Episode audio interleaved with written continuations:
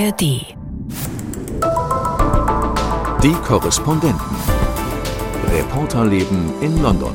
Bums on Seats und sonst nichts. Und deswegen sind diese Inszenierungen hier in London oft sehr, sehr gut und sehr professionell, aber eben auch oft sehr konventionell. Herzlich willkommen zu unserem Podcast Die Korrespondenten in London. Heute mit Annette Dittert. Hallo. Und mein Name ist Christoph Brössel.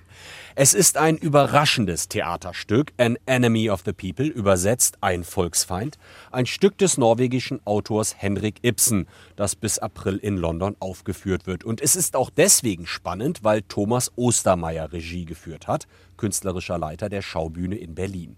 Und ich finde es auch deswegen interessant mit Blick auf die Schauspieler in der Hauptrolle Matt Smith, den viele wahrscheinlich kennen aus der Serie The Crown. Dort spielte er den jungen Prinz Philipp. Es ist eine bemerkenswerte Geschichte. Es geht um Wahrheit, Freiheit und öffentliche Meinung. Es heißt ein heißes Eisen, sehr aktuell. Und du, Annette, warst bei der Presseaufführung. Mehr dazu später. Zunächst aber zu einer Recherche von dir, Annette, in der es um mhm. Armut geht und um Verzweiflung, aber auch ein bisschen Hoffnung. Das Vereinigte Königreich ist in die Rezession gerutscht. Im vierten Quartal 2023 schrumpfte die Wirtschaft und zwar etwas stärker als Experten vorhergesagt haben. Es ist das zweite Quartal, in dem die Wirtschaft zurückgeht. Deswegen Rezession, so ist das definiert. Wir haben in den vergangenen Tagen noch andere interessante Zahlen vorgelegt bekommen, zum Beispiel von Goldman Sachs die haben ausgerechnet, dass der Brexit die Wirtschaft rund 5% Wachstum gekostet hat. Das sind alles Zahlen, abstrakt, lassen sich einfach vorlesen, analysieren. Wir könnten jetzt debattieren, diskutieren, was läuft da falsch, was ist da los. Wir als Journalisten schauen aber auch sehr gerne hinter die Zahlen, auf die Realität, treffen Menschen, die nicht Volkswirtschaft studiert haben und doch sehr genau wissen, was diese Zahlen bedeuten. Und das hast du getan, Annette. Du warst im Norden des Landes und hast recherchiert zum Thema Shoplifting, Diebstahl, und zwar Diebstahl aus blanker Verzweiflung. Ja, und das wirklich richtig, richtig viel. Es gibt eine neue Kriminalstatistik und daraus geht hervor, dass in den letzten zwölf Monaten mehr als 400.000 Fälle von Ladendiebstahl in England und Wales gemeldet wurden. Das ist über ein Drittel mehr als in den Jahren zuvor. Und das habe ich mir mal angeguckt. Wir sind einfach hochgefahren nach Leeds in den Norden England. Das ist eine der Gegenden, wo das besonders schlimm ist. Und haben mal nachgeschaut und versucht zu verstehen, warum das eigentlich so ist. Und das war ganz erstaunlich, was dabei rauskam haben, weil es tatsächlich wirklich vor allem Armut ist, blanke Verzweiflung und weil da niemand mehr ist, der den Leuten hilft, weder den äh, Ladenbesitzern noch eben den Familien und teilweise Müttern, die da einfach Babynahrung klauen, weil mhm. sie sonst nicht mehr klarkommen. Das war schon ziemlich schockierend, das mal so vor Ort zu erleben, äh, ungefiltert.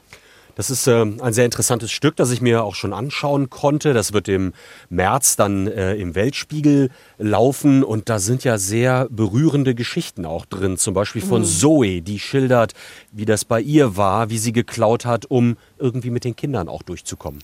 Ja, die hat ähm, fünf oder sechs Kinder, glaube ich sogar, und hat irgendwann den Vater dieser Kinder rausgeschmissen, weil der ihr das Geld, das sie selbst hart verdient hat, die arbeitet nämlich sogar als Sozialarbeiterin, ironischerweise, auch noch geklaut hat. Und seitdem ist sie mit den Kindern alleine und die hat mir dann auch erklärt, Klar, es gibt Foodbanks, es gibt Armentafeln, sie kann äh, zu Sozialhilfestellen gehen, obwohl sie arbeitet. Das geht alles irgendwie, aber das reicht alles lange nicht hin. Und es gibt eben zum Beispiel nicht immer Windeln bei diesen Foodbanks. Und sie hat dann wirklich irgendwann keinen Ausweg mehr gesehen als Clown was sie nicht machen wollte, aber es ging eben gar nicht anders. Das war wahnsinnig ähm, berührend, weil die auch mir wirklich im Interview erzählt hat, wie verzweifelt sie oft war, wenn abends das Licht ausging und die Kinder schliefen und wie dann es in ihrem Kopf ratterte und sie überlegte, wie sie das überhaupt schaffen soll. Mhm. Und eben auch selber mehrfach vom Selbstmord oder Selbstmordgedanken hatte und ähm, das war eben auch etwas, was wir immer wieder erlebt haben, selbst wenn wir nur in einen Pub gegangen sind, dass uns die Männer da beim Billard einfach mal so nebenbei erzählt haben, dass in den letzten zwei Wochen sich äh, ja drei Leute in ihrer Community umgebracht haben aus Verzweiflung, weil diese Männer eben ihre Familien nicht mehr versorgen können und damit auch das Selbstbild dann verschwindet ähm, und äh, die eigene Würde auch. Also das war schon relativ schockierend. Man hört das ja immer wieder, Broken Britain und dass es den Leuten so schlecht geht, weil eben auch die Gemeinden und die Städte pleite sind. Es gibt keine sozialen Anlaufstellen mehr für Menschen in Armut und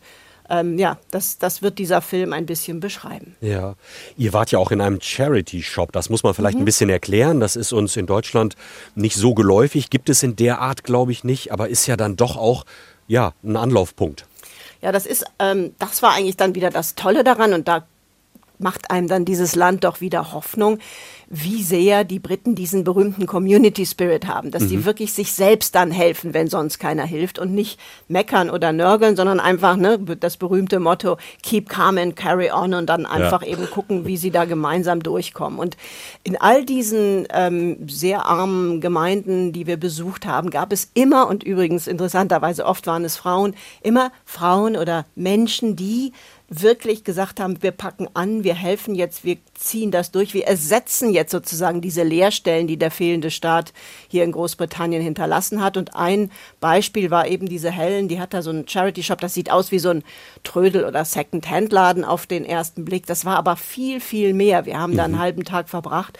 Und die ist eine dieser Frauen, die dann eben, wenn Leute da reinkommen, die mit sehr viel Würde und Respekt behandelt, aber eben auch versucht rauszufinden, was ist das Problem, also letztlich wie eine ähm, ja, wie eben das, was eine, eine Gemeinde eigentlich machen müsste oder eine Sozialarbeitertruppe machen müsste und, und ruft dann die entsprechenden Stellen an, ähm, kümmert sich darum, dass die Benefits kriegen, wenn sie darauf ein Anrecht haben, äh, kümmert sich eben auch ganz rührend um die Menschen als solche, kümmert sich um die Kinder, ganz individuell und ist da so etwas wie ein, ein Engel dieser Community, die diese ganzen, also die diese ganze Community, die eben wirklich verzweifelt ist, zusammenhält. Und das war wieder toll zu sehen. Also wie, wie sich die, die Engländer eben nicht hängen lassen, wenn es ihnen schlecht geht.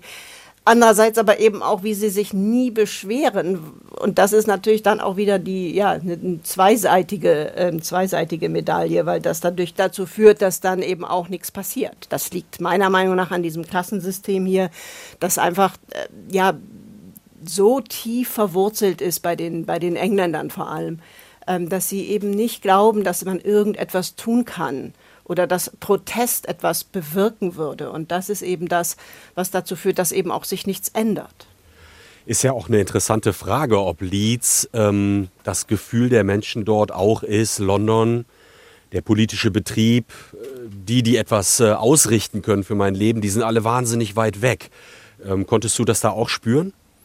Ja, aber es bezieht sich nicht nur, sehr, nicht nur auf London mehr, sondern es ist ganz generell eine solche Frustration mit der Politik, auch nach dem Brexit eingetreten. Die, das sind viele ähm, Brexit-Wähler da oben, die auch alle sagen, man hat uns betrogen, auch damit. Das war ja letztlich so der letzte Protest, die letzte große Protestwahl, wo man wirklich nochmal sagen wollte, es muss sich was ändern. Und es wurde ja auch versprochen von Boris Johnson, Leveling up, dass es eben dem Norden danach besser gehen würde. Und die mhm. Menschen sehen eben jetzt, dass es überhaupt nicht passiert und sind eben derartig politikmüde, dass es wirklich schon fast beunruhigend ist. Die meisten dort haben mir gesagt, dass sie überhaupt nicht mehr wählen gehen und auch nicht Labour, also die Opposition wählen, weil sie überhaupt nicht mehr an die Politik glauben jetzt, nachdem der Brexit sich eben letztlich als ein, als, als ein leeres Versprechen herausgestellt hat. Und das ist natürlich für die gesamte politische Kultur in Großbritannien ziemlich beunruhigend.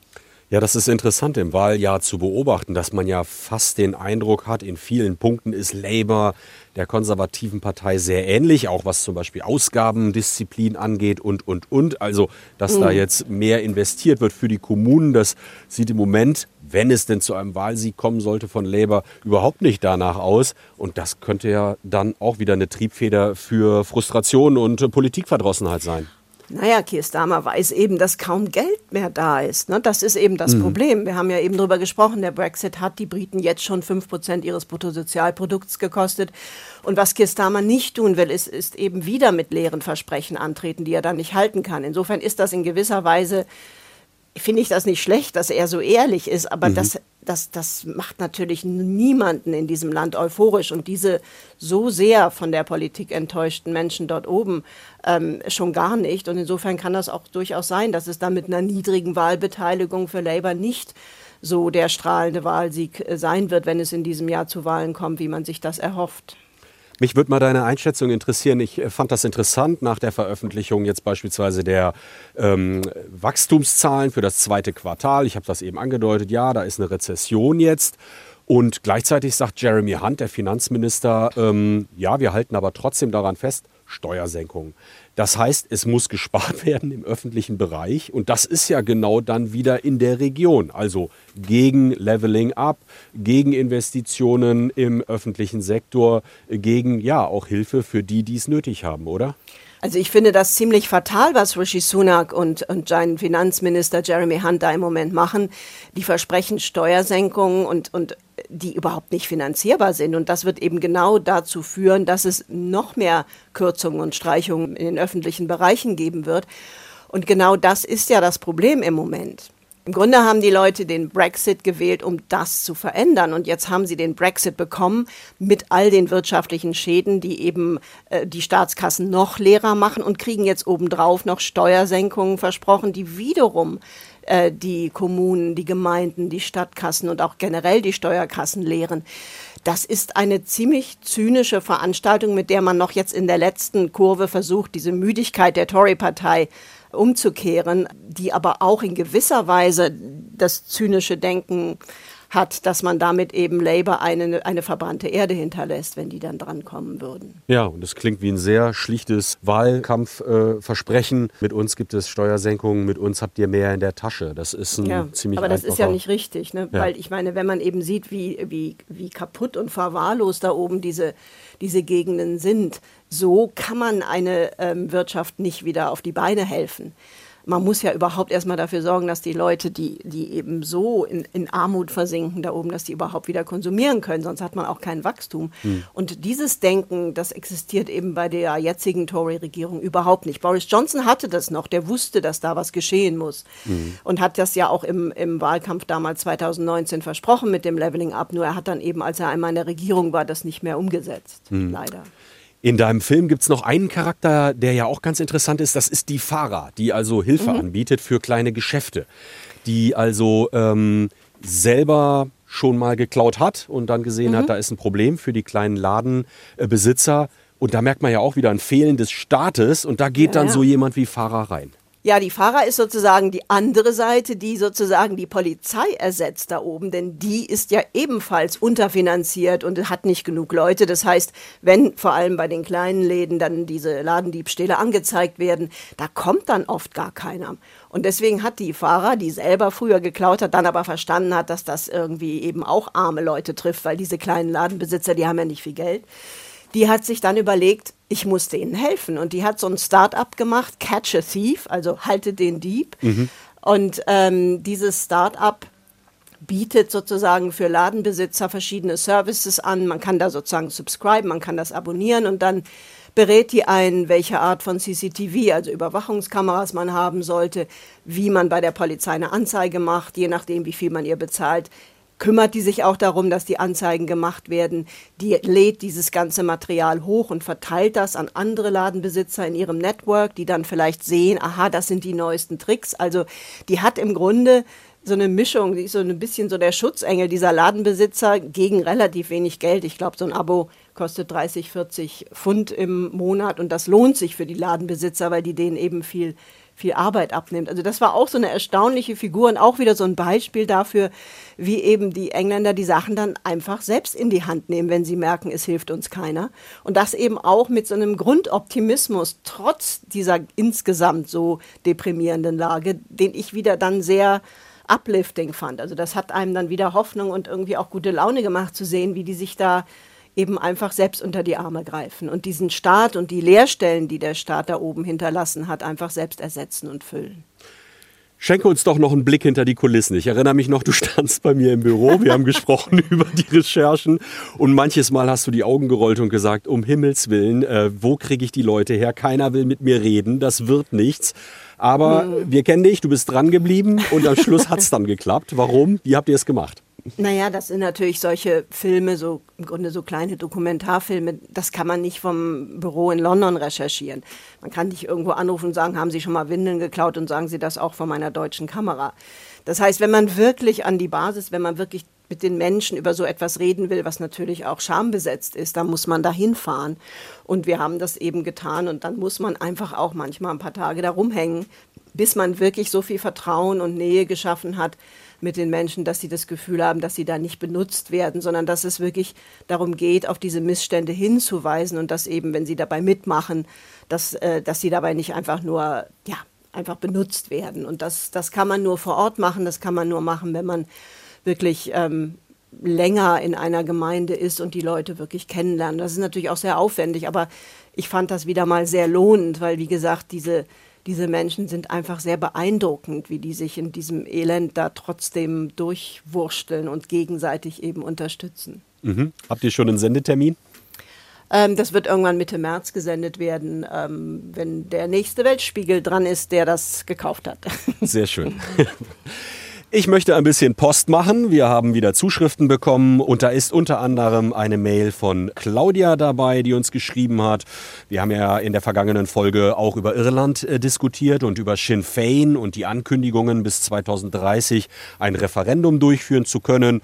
Und sie schreibt, ich glaube nicht, dass 2030 ein wirklich absichtsvolles Datum ist, sondern vermute eher, dass damit klugerweise das Durchdenken dieser Möglichkeit einfach richtig Fahrt aufnehmen soll, egal welche Ausfahrt Resultat am Ende genommen wird. Und da kann ich ihr nur zustimmen. Ich glaube auch, dass es darum geht, diese Debatte um die Einheit auf der irischen Insel voranzutreiben. Und sie schreibt auch noch, ich kann es übrigens immer wöchentlich kaum erwarten, Ihren Podcast, der immer irgendwie zu schnell zu Ende geht, endlich wieder zum Freitagsfrühstück hören zu können. Also an dieser Stelle herzlicher Gruß an Claudia und vielen Dank für diese Zuschrift. Und wenn Sie uns schreiben möchten, dann können Sie das gerne tun. Wir freuen uns über Anregungen, Anmerkungen, Kritik unter folgender Adresse podcast.london.ndr.de. Ich wiederhole nochmal podcast.london.ndr.de. Annette, äh, wir haben es am Anfang schon angeteased. An Enemy of the People. Bring uns doch mal kurz auf den Stand. Was ist das für ein Stück?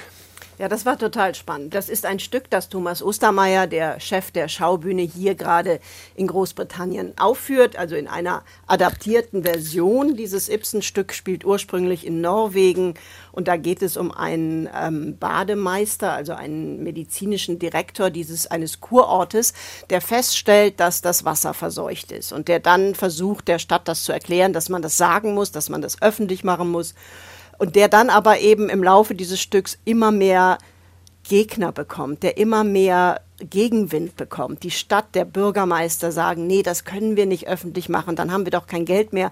Unsere Wirtschaft in dieser Stadt, die, die, die hängt an diesem Kurort. Und wenn wir jetzt sagen, unser Wasser ist verseucht, dann kommt ja keiner mehr. Und so Stück für Stück, obwohl ja am Anfang eben auch alle sagen, um Gottes Willen, ja, das Wasser ist verseucht, wir müssen was tun, wir müssen es öffentlich machen. Stück für Stück wendet sich die ganze Stadt gegen ihn. Und der wird immer verzweifelter. Und ähm, Thomas Ostermeier hat das eben ganz spannend und interessant auf englische Verhältnisse adaptiert. Wir haben ja hier auch große Probleme mit verseuchtem Wasser.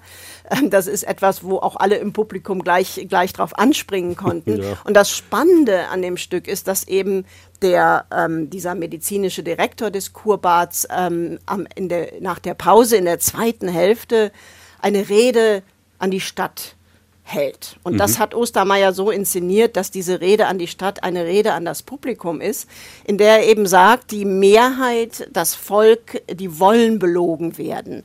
Ähm, das, und das eben ausweitet nicht nur auf die, die Frage des Wassers, sondern, und so hat er es adaptiert, auch letztlich auf die Situation in Großbritannien nach dem Brexit dass, dass in der politischen Kultur nur noch gelogen wird, dass letztlich diese Deregulierung, die hier auch eingesetzt hat, also dass eben einfach äh, der Kapitalismus im Grunde wild frei laufen darf, dass der vor allem die kleinen Leute, die normalen Leute ähm, schädigt. Und das tut er auf eine so provokative Weise, dass am Ende dann Mikros im äh, Publikum rumgereicht werden und die sollen dann sagen, also ob sie, also das Publikum wird dann aufgerufen, äh, mit ihm zu diskutieren. Und das war total interessant, gerade auch als ich eben, ich hab, war da drin, kurz nachdem ich aus Leeds zurückkam von mhm. dieser Reportage, dass eben Leute, und das ist jetzt London im Publikum, ähm, wirklich da ja eigentlich ganz ähnliche Dinge erzählt haben, dass sie ihre Miete nicht mehr bezahlen können, dass sie, dass sie das alles eigentlich genauso sehen. Und ähm, das war ein seltsamer Moment, als plötzlich so ein Publikum, von dem man ja eigentlich erwartet, dass sie ein bisschen wohlhabender sind hier in London, ähnlich verzweifelte Zustände schilderten äh, aus, ihren, aus ihren privaten Leben. Das war seltsam und das war so massiv, dass eben auch die Schauspieler auf der Bühne im Moment gar nicht wussten, wie sie damit umgehen sollten, weil sie das eigentlich so nicht erwartet haben. Also das ist eine spannende Inszenierung, die hier unheimlich in die Zeit passt und ich bin mal gespannt. Nächste Woche ist die offizielle Press Night, das heißt, dann wird man auch sehen, ähm, was für Kritiken äh, Ostermeier hier dafür kriegt. Aber ich fand es spannend und ich fand es passend in diese Zeit und kann das Stück nur jedem empfehlen, der im Moment in London ist. The Enemy of the People im Duke of Yorks in London mhm. wird das aufgeführt. Und äh, ist ja auch eine interessante Besetzung. Ich habe ja Matt Smith schon mhm. genannt. Macht das auch Spaß, denen zuzugucken? Ja klar, ich meine, da waren natürlich auch in dem, im Publikum waren natürlich auch ganz viele Matt Smith-Fans. Das ist der, äh, einer der Schauspieler äh, aus Doctor Who und der hat auch, das wissen die Deutschen wahrscheinlich noch besser, ähm, bei The Crown den jungen Philip gespielt. Das ist sowas, was hier ganz häufig ist in London im Theater, dass sie eben gerne Schauspieler nehmen, die aus Film und Fernsehen bekannt sind, weil die eben diese Theater schneller und sicherer füllen. Das ist, finde ich persönlich, manchmal so ein bisschen ein Unding, weil das nicht unbedingt Theaterschauspieler sind, aber ähm, Matt Smith schlägt sich ziemlich gut. Also man merkt ihm an, dass er am Anfang ein bisschen kämpft, aber das ist ja was ganz anderes, ob man auf einer Bühne ist oder vor einer Kamera spielt aber der füllt halt die Theater und das ist eben auch wieder eins der Probleme mit, mit London und dem West End. Die müssen halt über 80 Prozent ähm, Sitze haben, weil die null Subventionen bekommen. Also die müssen über 80 Prozent ihrer, ihrer Sitze verkaufen, der Plätze verkaufen, damit die überhaupt ähm, irgendwas verdienen. Das heißt, auch das sind im Grunde kapitalistische Ventures und da zählen, wie Ostermeier mir auch erzählte, als ich ihn vorher privat traf, Bums und Seats und sonst nichts. Und deswegen ähm, sind diese Inszenierungen hier in London oft sehr, sehr gut und sehr professionell, weil sie müssen, aber eben auch oft sehr konventionell, weil das Geld und die Zeit, um was auszuprobieren, auch nicht da ist. Aber dennoch, das ist ein gutes Stück. Mhm. Wie kommt es, dass Ostermeier das äh, hier in London äh, umgesetzt hat, dieses Projekt? Ähm, der hat das schon mal gemacht. Im äh, Barbican hat er das vor einigen Jahren schon mal so ähnlich aufgeführt und das war ein Riesenerfolg und deswegen hat man ihn jetzt noch einmal gefragt. Ostermeier sagt ja von sich selber auch, dass er eigentlich das britische Theater, weil es eben mehr so ein Schauspielertheater ist, wahnsinnig mag. Und insofern ähm, haben die ihn da hier wohl irgendwann mal gehört und eingeladen. Ja. Mit einem Stück, das 1937 veröffentlicht worden mhm. ist, ist ja auch eine interessante Tatsache und äh, übertragen worden ist in, in, in, die heutige Zeit und vor allem mhm. auch nach England, wie du ja gerade gesagt genau. hast. Genau. Und lohnt sich, wie gesagt.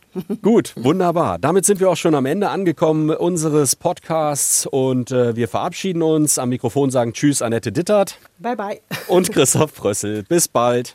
Tschüss. Die Korrespondenten. Reporterleben in London. Der Großbritannien-Podcast von NDR Info. Die Finanzkrise in der US-Bankenwelt hat einen neuen Höhepunkt erreicht und die Börsen weltweit erschüttert. In der Region Cherson hätten russische Soldaten Frauen im Alter von 19 bis 83 vergewaltigt. Was wir brauchen, das sind Pushbacks, egal was der Europäische Gerichtshof dazu sagt. Stop, stop, stop. How dare you? Krisen über Krisen. Irgendwas ist immer, alles scheint irgendwie gleichzeitig zu passieren und ständig ist es irgendwie zu viel. In diesem Podcast schaue ich mir sechs Ereignisse und Prozesse genauer an. Fühlen sich meine Nachbarn, Freunde oder Kolleginnen genauso ohnmächtig, überrollt, überfordert, halt geschafft, wie ich manchmal in diesem ganzen Krisengewitter. Geschafft? Podcast von Klaas Christoffersen.